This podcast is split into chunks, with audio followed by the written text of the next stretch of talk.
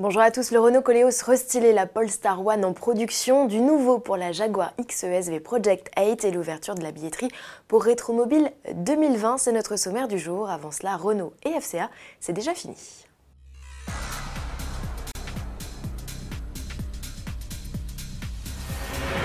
Fin des discussions entre Renault et Fiat Chrysler Automobile. Le groupe italo-américain a retiré son offre de fusion à 50-50 dans la nuit du 6 juin. Motif, les conditions politiques en France ne sont pas réunies pour mener à bien cet accord.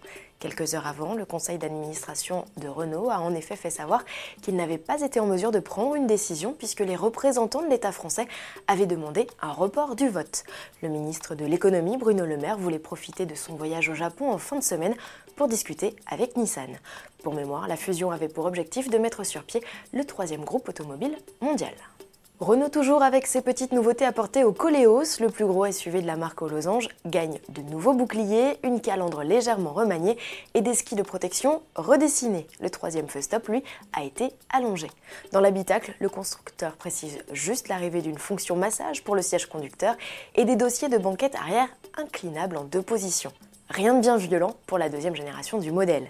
C'est finalement sous le capot que les changements sont les plus notables, avec l'arrivée de deux diesels de 150 et 190 chevaux en lieu et place du DCI 175. Si les deux blocs profitent de la boîte auto Xtronic d'office, seul le Blue DCI 190 reçoit une transmission 4x4. Côté aide à la conduite, le Coleos gagne juste un système de détection des piétons en ville avec fonction freinage d'urgence. Le lancement du modèle est prévu en septembre. Prenons des nouvelles à présent de Polestar, l'ex-préparateur de Volvo, reconverti en spécialiste des véhicules électrifiés haute performance, peaufine son outil de production au sein de l'usine de Chengdu, en Chine. Une cinquantaine de prototypes de la One, sa sportive hybride de 600 chevaux, ont vu le jour depuis l'annonce de l'arrivée du modèle en 2017. Les clients choisissent désormais les spécifications finales de leur voiture qu'ils ont précommandées depuis plus d'un an. Les premières livraisons sont prévues en fin d'année pour ce premier modèle proposé à 155 000 euros. Prochaine sur la liste, la Polestar 2, une compacte 100% électrique, rivale de la Tesla Model 3. Jaguar assagit le design de sa XESV Project 8. Le constructeur présente une édition limitée à seulement 15 unités de sa berline de production la plus puissante de son histoire.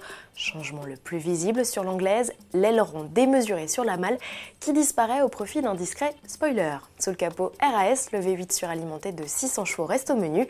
Si le 0 à 100 est toujours réalisé en moins de 4 secondes, la vitesse maxi est moins élevée avec une pointe possible à 300 km/h contre 320 sur la version standard. Le prix devrait lui aussi rester de haut vol, quoi qu'il arrive, il était jusqu'ici de 183 500 euros sur le marché français. Avis aux amoureux de véhicules anciens, le salon Rétromobile ouvre sa billetterie pour l'édition 2020.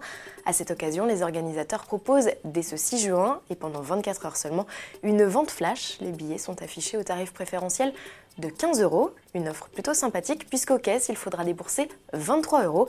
C'est d'ailleurs un euro de plus qu'en 2019. Organisé du 5 au 9 février 2020, le salon se tiendra au Palais des Expositions de la Porte de Versailles, à Paris. Pour cette 45e édition, c'est une Alfa Romeo 8 c 2900 B Touring Berlinetta qui tient le haut de l'affiche.